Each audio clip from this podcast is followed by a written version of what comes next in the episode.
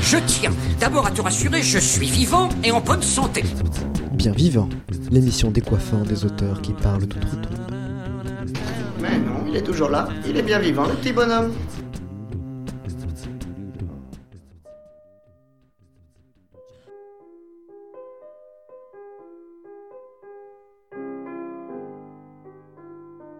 Mamoun Zizi dans le rôle de Rimbaud, Lina Adjel dans le rôle de l'intervieweur. révolté par l'envie de vivre, révolté par la passion. Cet auteur a fait l'unanimité en révolutionnant le monde littéraire. Il a forgé le surréalisme et le symbolisme en exprimant à travers sa poésie engagée son désir d'échapper au cadre imposé par la société. Aujourd'hui, nous avons l'honneur d'accueillir un mythe poétique, Nicolas Arthur Rimbaud. Bonjour à vous, d'ailleurs c'est un honneur d'être sur votre plateau. Voulez-vous nous parler du commencement de votre vie? J'étais un enfant qui a tout de suite su se distinguer. Tout d'abord par mon succès scolaire, mais notamment grâce à mon caractère rebelle. Je pourrais dire au départ que je suais d'obéissance, mais quelques traits semblaient prouver en moi des acres d'hypocrisie. Affecté par la mort de mon père, j'ai dû très vite m'adapter, prendre du recul et forger ma personnalité pour donner naissance à mes idées et les défendre avec beaucoup de conviction. Parlez-nous d'une rencontre qui vous a marqué dans cette période si éprouvante qu'était votre passé. Oui, à, à 16 ans, je me suis lié d'amitié avec Monsieur Isambard, mon professeur de rhétorique. Il m'a prêté des livres et m'a fait découvrir de grands auteurs, tels que Pablé, Théodore de Bonville ou Victor Hugo, un de mes modèles très inspirants avec François Copé. Quand j'ai voulu fuguer et que je me suis fait arrêter, c'est bien lui qui a payé mes dettes, qui m'a offert hospitalité, mais c'est surtout lui qui m'a ouvert à ce monde merveilleux qu'est la littérature. D'accord. Pouvez-vous nous dire à quel moment de votre vie a commencé au juste votre aventure littéraire? Mon aventure littéraire, elle a commencé très tôt. En effet, j'ai publié mes premiers poèmes à l'âge de 16 ans, tels que Les hommes d'aujourd'hui, mais j'écrivais déjà avant.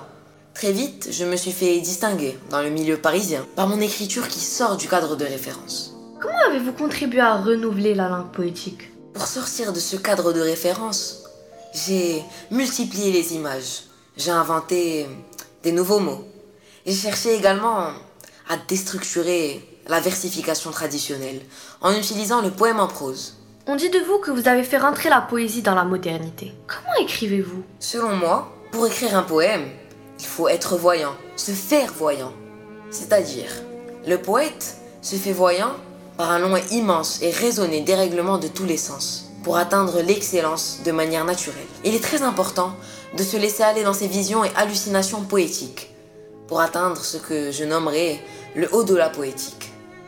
J'adore fusionner le réel et les hallucinations, comme dans les recueils Saison en enfer ou même les illuminations. Par la même occasion, pouvez-vous nous parler d'un recueil de poèmes dont vous êtes fier et de Saison en enfer? Une saison en enfer? C'est comme ça que je l'avais appelé Ah, oui. Je l'ai écrit dans la solitude de la ferme Roche, après deux événements plutôt douloureux, qui sont mon exil à Londres et ma fameuse dispute avec Verlaine.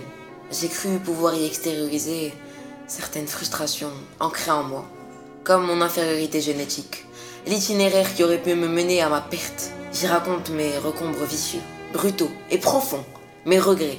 Mais n'était-ce pas rassurant de se perdre dans les pénombres de son esprit Nous avons cru comprendre que vous avez vécu une histoire d'amour avec le célèbre poète Paul Verlaine, digne d'une fine tragédie. Que pouvez-vous nous en dire?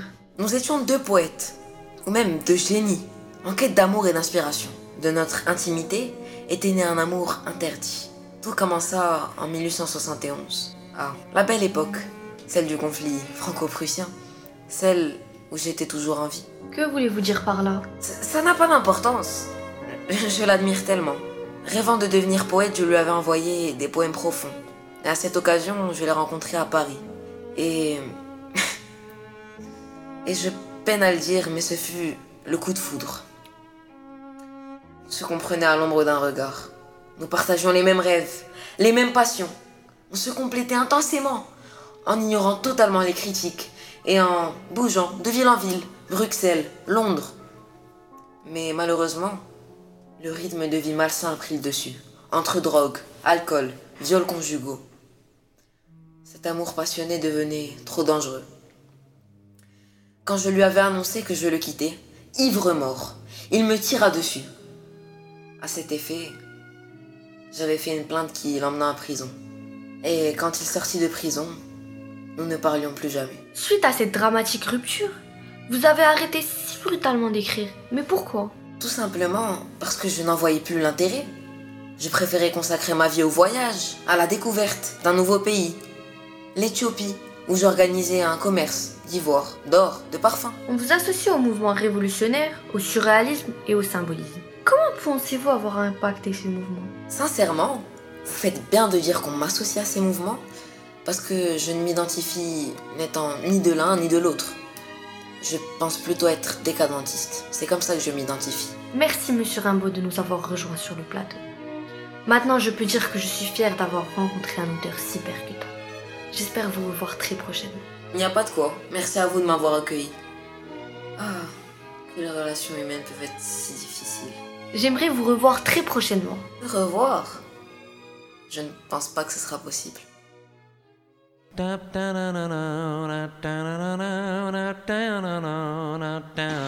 Je tiens d'abord à te rassurer, je suis vivant et en bonne santé. Bien vivant, l'émission décoiffant des auteurs qui parlent tout autre. Mais non, il est toujours là. Il est bien vivant, le petit bonhomme.